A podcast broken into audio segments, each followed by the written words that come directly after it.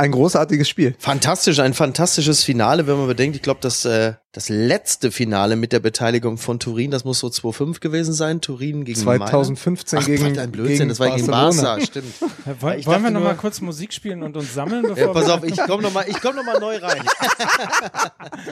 Ah.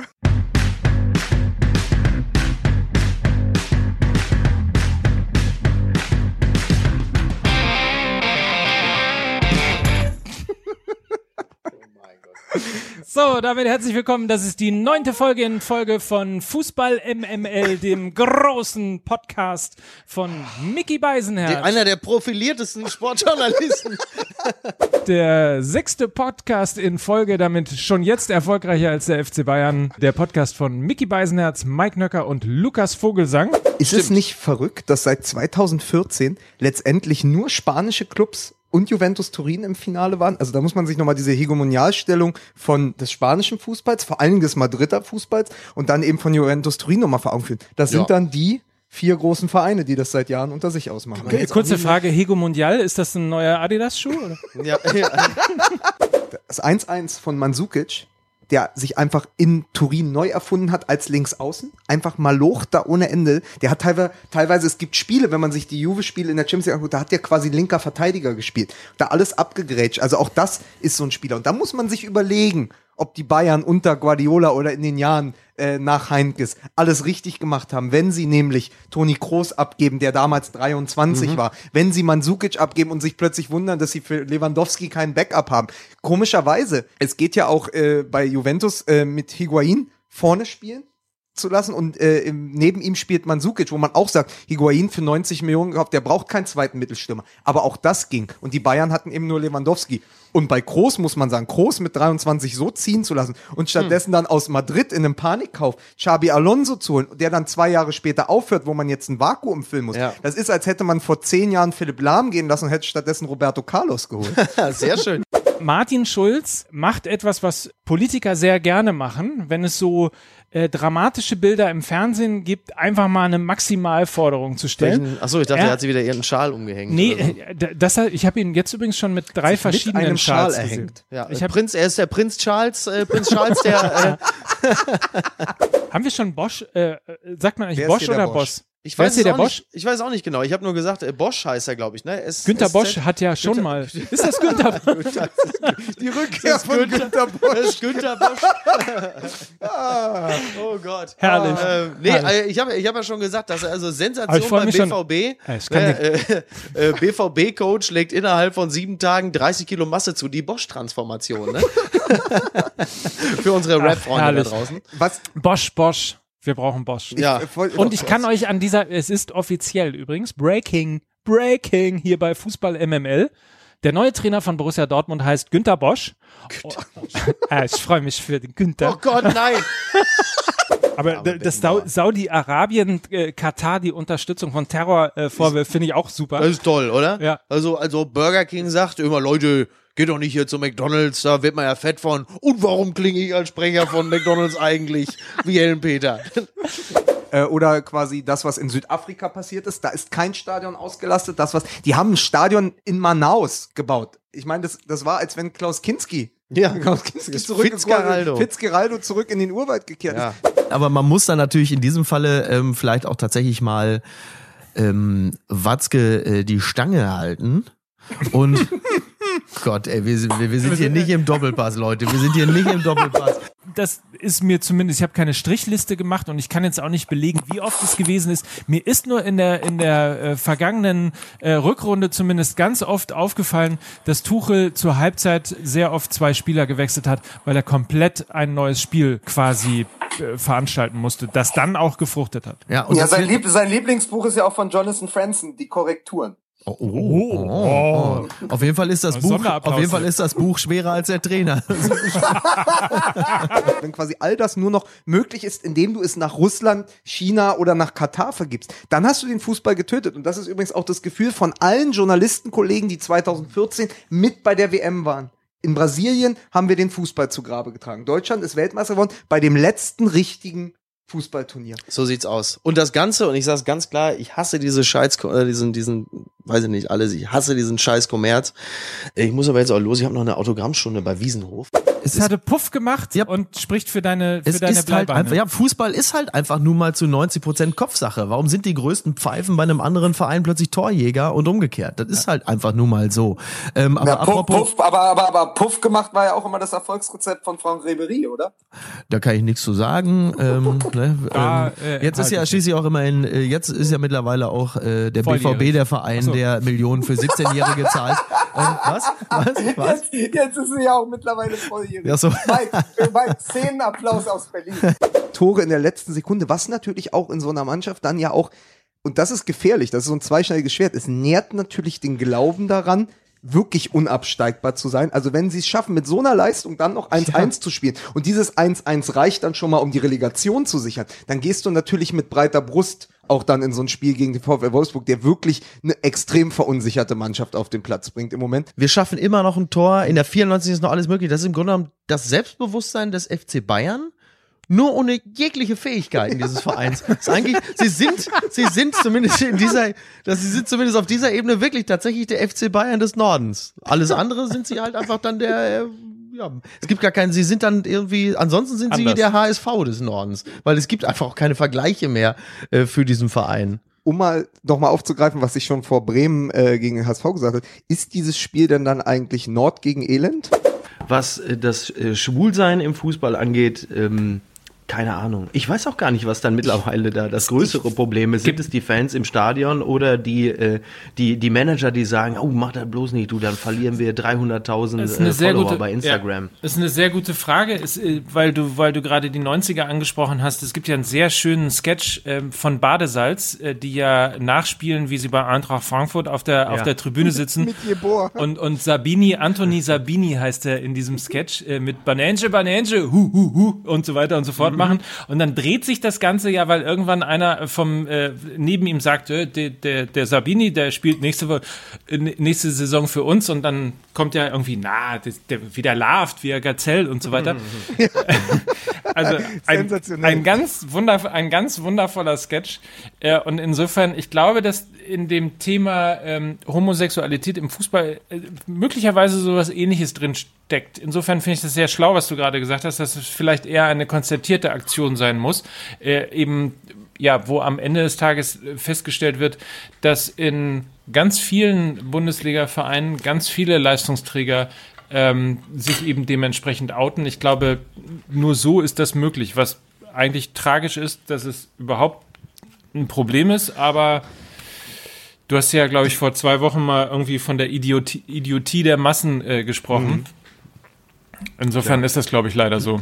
Aber was ich ganz interessant finde, ist ja, dass ja zum Beispiel beim Rugby, was ja durchaus als der härtere Sport gilt, ja, dass ja durchaus möglich ist, dass ein Keegan Hurst ähm, aus der englischen Rugby-Nationalmannschaft sich outet und das dann auch beim, beim Finale der Weltmeisterschaft 2015 mit Nigel Owens, einer der profiliertesten äh, Rugby-Schiedsrichter, hat das Finale der Weltmeisterschaft geleitet und der ist auch bekennt homosexuell. Da wird das aufgenommen, da ist das kein Problem. Ich frage mich, warum der Fußball so ein Problem hat, so, so vor allen Dingen auch so eine so eine äh, Berührungsangst, in der sich ja auch irgendwie gelebte Männlichkeit auf den Rängen plötzlich verdreht. Also das so, das ist ja diese Homophobie ist ja auch ganz äh, ganz viel Berührungsangst. Ne? Wir sollten übrigens, wir sollten, ich habe mir übrigens sagen lassen, wir sollten aufhören, von homosexuell äh, zu reden. Da, das klingt wie eine Krankheit und finden äh, ganz viele furchtbar. Also wir reden ähm, äh, von, von Schwulen und Lesben und nicht von Darf ich Homosexuellen. kurz, darf ich äh, bei der, bei der Gelegenheit eine weitere wunderbare Formulierung in den Ring werfen? Äh, wann immer man von bekennenden Schwulen spricht, da frage ich mich auch, äh, was genau muss man, also Bekenner schreiben ist mir äh, durchaus bekannt, aber äh, ein bekennender Schwuler, das finde ich als Formulierung auch etwas unglücklich. Ist aber in der Gesellschaft ja durchaus äh, gängig. Das zeigt ja dann auch, wo die Probleme manchmal liegen. Na, vielleicht ist es beim Rugby einfach so, dass dieser Sport so, so übermaskulin ist, dass sich, äh, dass niemand, der den Sport betreibt oder der den Sport auch schaut, ähm, auch nur si sich ansatzweise ähm, etwas weniger männlich fühlen muss, sondern dass es das vielleicht, dass einfach diese, diese Übermaskulinität dafür sorgt, dass man sagt, naja, komm, ein bisschen schwul sein ist in diesem Falle dann ganz okay, weil, hallo Leute, wir spielen Rugby. Ich hab dir das doch schon gesagt. Das haben wir mit dem FC Bayern, haben wir das erlebt. Das haben wir mit Bayer Leverkusen. Es sind doch alle gewechselt zu den Bayern. Uns haben sie geschwächt, den Ballack haben sie geholt. Wen haben sie noch geholt? Den Lucio haben sie geholt. Die ganzen Salontänzer hier mit den dünnen Piepen. Schreiben Sie uns mit einem frankierten Rückumschlag. Hier die Schokoboys von der Copacabana haben sie alle geholt. Jetzt kann man sich die Brüder angucken. Hier beim Konfekt Cup, da spielen sie doch alle. Da tanzen sie rum. Hier für den Putin, da der sich die Taschen voll macht. Ich schäme mich ehrlicherweise immer so ein bisschen, wenn ich sowas gemacht habe, weil ich mich dann wirklich immer so ein bisschen fühle wie, so als würde ich morgen schon so als Kultkali bei Bild, äh, bei Bild Online laufen. Die Gefahr ist echt da. Und wenn das nämlich so ist, und das hatte ich den Kiesling, hätte ich das auch gesagt, hätte der seinen Vertrag früher, hier, ein Jahr vor Vertragsende abgeschlossen, hätte ich ihm gesagt, Junge, du hast den Fußball hier nicht, hast du nie, hier hat Rote Völler völlig recht, hier hast du Briefmarke auf den Arsch, hier Flugsteig A40, ab Junge, sieh zu, will dich nicht mal sehen, gute Reise, Wiedersehen. In, in Eupen, in Ostbelgien, spielt seit vier Jahren eine Mannschaft in der, erst in der zweiten und jetzt glaube ich mittlerweile sogar in der ersten belgischen Liga, wo die ganzen Kataris ihre Talente und Spieler, die sie einbürgern konnten, eben so wie beim Handball auch, die spielen da in einem Verein. Äh, Bei, beim, bei, in Eupen. Und die sind im Ligabetrieb, weil die sagen, so haben wir die ganze Nationalmannschaft im Ligabetrieb vier, fünf, sechs, sieben Jahre im Hinblick auf die, ähm, auf die Weltmeisterschaft im eigenen Land, in Katar. Also dieses Modell gibt es ja durchaus schon, ne? Was äh, wurde ja auch schon tausendmal irgendwie beschrieben, aber das scheint dann halt so zu laufen. Also dass quasi sowas wie Katar funktioniert, dass das, was die Chinesen machen, also quasi ähm, am Reißbrett geplante Mannschaften. Warte mal, also und um so das fühlt sich's, und so fühlt sich's auch an. Übrigens Ja. muss man ja fairerweise sagen, der VfL Wolfsburg zum Beispiel, der hat äh, Ende der 90er komplett mit der polnischen Nationalmannschaft gespielt. Ne? Muss man ja auch mal so sehen. Dürfte ich nochmal dürfte ich noch mal zurück zum Thema Eupen kommen? Ja. Äh, wie, wie, äh, wie, wie kann ich mir das vorstellen? Also da sind irgendwann äh, Kataris gekommen und haben, äh, keine Ahnung, Verein in Holland- gekauft. Haben den gekauft, okay. Wie, Also wie man das als guter alter Katari so macht. Man kauft Genau. sich einen Verein und, äh, und dann haben die alle ihre eingebürgerten Jungs da hin transferiert und jetzt spielen die in der, keine Ahnung, zweiten Ehrendivision und äh, sind so die ganze Zeit immer Ja, im genau, er Betrieb. spielt in der zweiten Belgien, also das ist der, also ich war da mal, ich war mal in Eupen und habe die Leute dort getroffen, die sind überhaupt nicht begeistert, was da passiert ist. Und da läuft es übrigens so. Da da gibt's einen wunderschönen Satz äh, im Wikipedia-Eintrag äh, zum äh, KAS Eupen, der ist, äh, während am Anfang der Stamm der Mannschaft noch aus Belgiern und Deutschen gebildet wurde, ist, besteht er mittlerweile ausnahmslos aus Senegalesen, Nigerianern und Spielern aus Katar. Und da sage ich dann auch, ich meine, den Verein gab es ja vorher schon. Es gab ja auch eine gewachsene Fankultur. Was passiert denn da, wenn du plötzlich einen Verein hast, wo du merkst, naja, der ist eben nur ein Farmteam für eine Nationalmannschaft? So, wie, äh, da, die Fans, also die Stadt ist total zwiegespalten mit diesem Verein. Die mögen das überhaupt nicht. Also wir können äh, sagen an alle Fans von 1860 München, es kann auch noch schlimmer werden. Na, jetzt sagen wir mal, jetzt, jetzt müssen wir es revidieren, liebe 1860-Fans von München. Nein, nein, das kann wirklich schlimmer nicht mehr werden. Da hat, der, euch- da hat der Mike veräppelt. Ich muss gleich mit der Bahn zurück nach Hamburg und ich habe dann irgendwann fest, ich bin wie Nadel. Ich bin wie Nadel, ich vergesse vor lauter Arbeit zu essen. Und dann, ehe du dies versiehst, hast du ruckzuck 40, 50 Kilo abgenommen und sagst, Alora, äh, das wusste ich ja alles gar nicht. da habe ich Das, gedacht, ist, das ist die, das ist die Bundesliga, das ist die Bundesliga-Misere, abgekürzt Bulimie. Ich finde, eine Aussage von Julian Brandt, den ich wahnsinnig gern sehe auf dem Feld, ähm, zeigt diese Reife, die diese Generation äh, schon besitzt. Der sagt, trotz Angebot äh, von Bayern München, ich bleibe mindestens noch ein Jahr in Leverkusen. Ich habe da noch etwas gerade zu biegen. Das finde ich eine geile Aussage. Du meinst, weil die Saison einfach. Ja, weil er sagt, Ja. er sagt, ich kann mich ja, ich könnte mich jetzt hinter den älteren Spielern verstecken, aber ich trage eine Mitschuld daran, dass wir nicht dort gelandet sind, wo wir hingehören, dass wir nicht unter den ersten sechs gelandet sind. Das ist auch meine Schuld. Und ich kann doch jetzt nicht von Leverkusen zu Bayern gehen, wenn ich da noch äh, quasi äh, äh, quasi noch ähm, was zu erledigen habe. Wenn ich dieses quasi diese Schieflage in der Karriere äh, ausbügeln kann, da will ich dem Verein helfen und das finde ich toll. Ist ja fast ein bisschen wie Clemens Fritz, ne, der ja auch noch mal ein Jahr dran gehängt hat äh, Mhm. in Bremen, als er sagte, naja, also nach dieser Saison kann ich ja hier nicht gehen. Ähm, und dann mit Bremen ja noch mal so eine schöne Saison gespielt hat, was ja auch sehr erfreulich ist. Was ich äh, Julian Brandt dann übrigens auch gönne. Also Und auch da Ja, und das Gegenteil auch von Thema Sigmar von- Gabriel, der, der die SPD erst mit reinreitet und dann einfach weiter bleibt. Fun Ja. Fact, das habe ich nämlich äh, gerade noch mal ähm, hier im, bei meiner Vorbereitung rausgefunden. Wusstet ihr eigentlich, dass äh, Julian Pollersbeck der erste deutsche Torhüter ist, der äh, ein Elfmeterschießen gegen England gewinnt? Nee, warte, das ist nee. da habe ich mich, da mich gleich verguckt.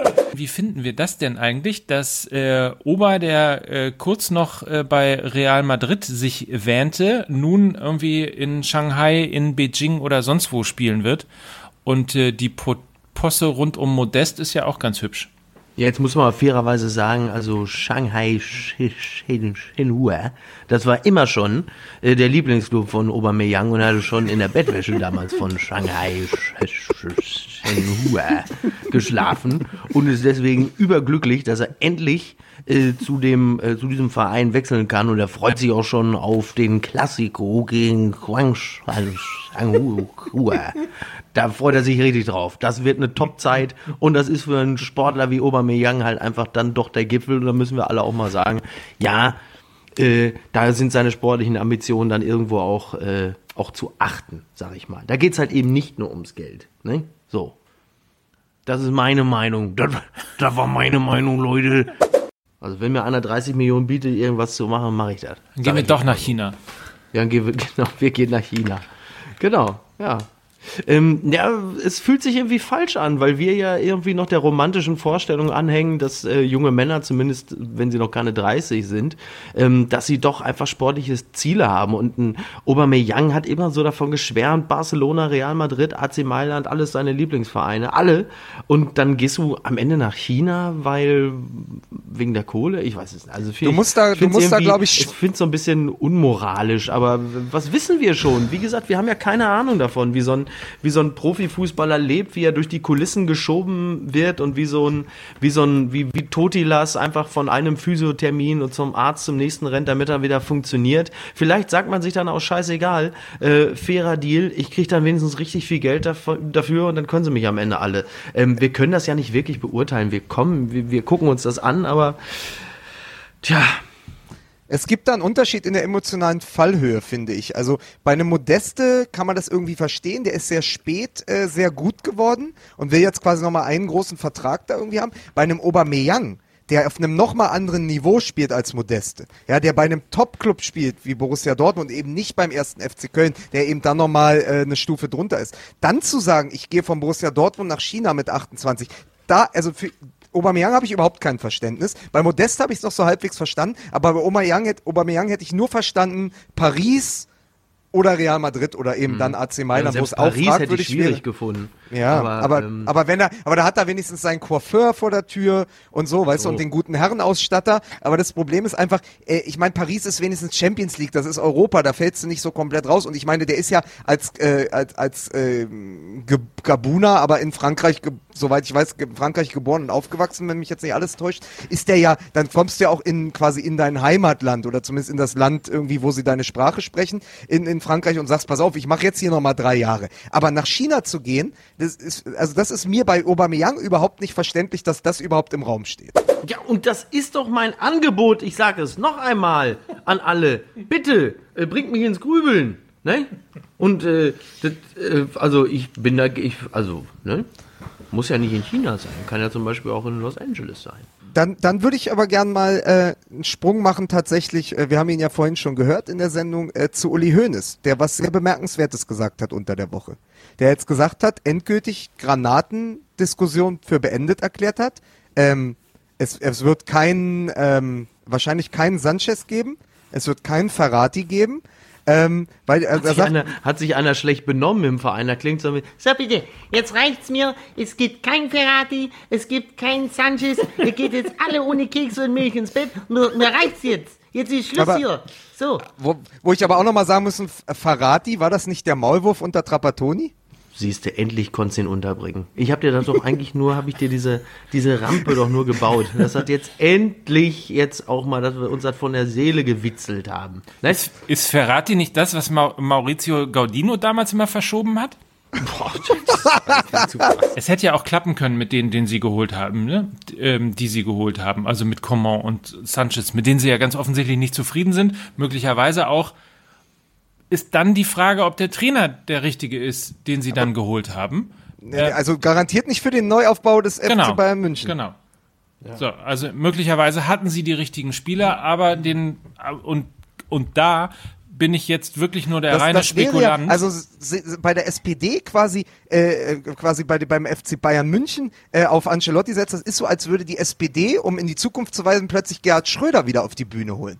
Das ist ja unfassbar.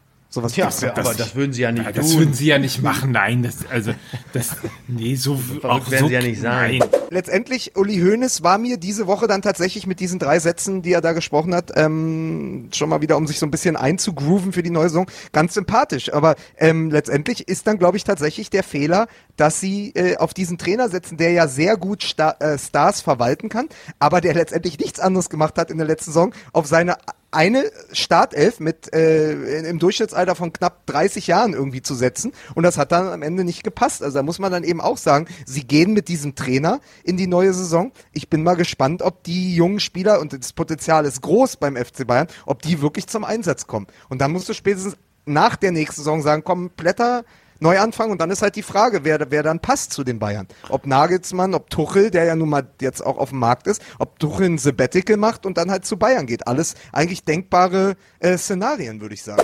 Zumal ja auch ganz offensichtlich ähm, von der Ferne betrachtet, das, was ähm, ja durch Uli Hoeneß und Hermann Gerland auch angeschoben worden ist, nämlich die Nachwuchsarbeit, ähm, tatsächlich anfängt ein bisschen Früchte zu tragen. Die B-Jugend ist deutscher Meister geworden, die A-Jugend ist deutscher Vize Vizemeister geworden. Also ganz offensichtlich scheint da Potenzial anzuwachsen. Nur dann musst du ähm, natürlich auch in der Lage sein, die- diese Spieler dann in die Bundesliga auch zu transferieren und möglicherweise, so, gerade haben wir es gesagt, ist das eben, zumindest hat er es in der letzten Saison nicht gezeigt, ein Trainer, der sehr ungern mit jungen Spielern arbeitet oder sie einsetzt oder sie weiterbringt. Und das war natürlich schade, weil ein FC Bayern, der tatsächlich aus sich heraus groß wird und möglicherweise auch aus sich heraus in der Lage ist, international mit anzugreifen, ist natürlich etwas, was wir uns als deutsche Fußballfans alle wünschen würden. Das war so ein starrartiger Moment. Ich hätte Ich fast bin so relativ Ja. sicher, dass Olli Kahn ein Quiz im ZDF bekommt auf diesem Sendeplatz. Irgendwas so fünf gegen Titan oder sowas. Irgendwas ganz- you can. Herzlich willkommen hier zu meiner Show. Catch me if you can. Ich bin im Tunnel. Sowas halt. Und dann ist so wie gefragt, gejagt. Ist halt nur Catch me if you can. Mit Olli, mit mir. Er, erklär mir, erklär bitte nochmal äh, die Pointe, ich habe die nicht verstanden. Der Kahn, weil ich ja Kahn heiße. Und nicht Ken. Kahn. Und das ist jetzt fünf Minuten weiter. Ach, das ist schön. Nein, also ich, kenn, ich, ich glaube, da gibt es viele Formate, Also wegen wo wir Kahn. Kahn sehen werden. Wegen Kahn und Ken. Ich glaube, nicht die Ablösesummen beim FC Bayern sind das Problem, sondern die Gehälter. Ja. Also du hast es mit Sanchez gerade angesprochen, 22 Millionen, das sprengt dir alles, was du sozusagen mit einem mit einem Topverdiener Lewandowski und 16 Millionen irgendwie so halbwegs im Zaume hast. Wenn du die Marke mit 20 Millionen brichst, dann brichst du ja nicht nur eine 20 Millionen Marke, sondern du hebst auch alles, Dann was hebt die Flut alle Boote im Hafen. Absolut. Dann hast du irgendwie keinen Sehr Spieler schön mehr. gesagt. Äh, äh, das stimmt überhaupt. Sehr schön gesagt. Ja, vielen Dank. Danke. Vervollständige if you can. Das ist wegen Kahn und Ken. ich bin im Tunnel. Ähm, bevor ich jetzt endgültig zu, zu einer Mischung aus Pocher und Matze Knob. Es ist ja nun leider, es ist ja nun mal leider so, dass der Mensch in der Masse immer, äh, ist so wie Goldschmuck, ne? So im Einzelnen ganz schön, aber in der Masse wirkt es immer irgendwie billig und scheiße. Und das ist bei Menschen leider sehr häufig auch so. Und ein Fußballstadion ist leider, äh, sagen wir jetzt auch nicht unbedingt der Hort für Intellekt und äh, Zurückhaltung. Ja, ist halt einfach hochgradig scheiße. Und wenn da einfach unfassbar viele Trottel auf einem Haufen sind, dann konzentriert sich da auch wieder der Hass auf das. Also es ist so ein bisschen, Timo Werner ist so ein bisschen die Helene Fischer unter den, unter den Spielern. Denn äh, auch da manifestiert sich dann der Hass auf das Fußballsystem, auf äh, die Konzerne, auf Red Bull im Besonderen und dann halt eben ähm, auf diese Person, wo du sagst, ja Leute, das ist jetzt ein halbes Jahr her, eine Schwalbe, der Typ ist 21. Ähm, es ist dann jetzt doch auch mal gut. Aber das, das geht natürlich den Leuten da im, im Haufen nicht durch den Kopf, sondern da wird dann halt einfach gepfiffen und da gefällt man sich selbst und da feiert man sich selbst und findet das unglaublich lustig und witzig. Und dann ist man natürlich auch noch äh, betankt durch die, durch die Imo Erna Uhrensohn Hymne von irgendeinem Ballermann Vollassi-Sänger, der ähm, dann die Leute noch zusätzlich irgendwie äh, mit irgendwelchen Kinderliedern und ach, Der, der, der, der, Fran- der französische ähm, Psychologe Gustave Le Bon hat in seinem Buch. Hat der äh, FC Psycho- Bayern den auch gekauft? Nein, noch nicht, aber der hat in seinem Buch Psychologie der Massen damals schon viele Jahre her äh, geschrieben, dass quasi äh, der Einzelne natürlich die Anonymität in der Masse sucht. Und daran musste ich wieder denken, dass man quasi, wenn man natürlich unter seinesgleichen und also alle, sag mal, alle stehen in so einem Stadion, haben das weiße Trikot an. Wenn du da alleine stehen würdest, ganz alleine in diesem Stadion und immer, äh, immer, immer äh, rufen würdest, äh, Timo Werner, du Hurensohn, dann hattest, hättest du relativ schnell ein Problem. Da wäre ja eine Stimmung weiß- wie in Wolfsburg. aber es ist natürlich, dass natürlich in dieser Masse, was du sagst, äh, die Leute sich durchaus so anonym und so sicher fühlen, dass man jeglichen Wahnsinn einfach in, auf, aufs Spielfeld bringen kann. Das ist, das ist, im, das ist im Grunde genommen, äh, das ist so eine Art hier äh, Aufback-Podcast. Also selbst Mieses vom Vortag kriegen wir noch lecker hochgelabert. So, In diesem Sinne, das ist ein wunderbares Schlusswort fand ich auch. Ich liebe euch Jungs. Mike, Ich liebe euch auch. Knutschi. Bis dann. Bis denn. Dann. Tschüss. Tschüss. Ciao. Trotz der Scheiße, die Vogel.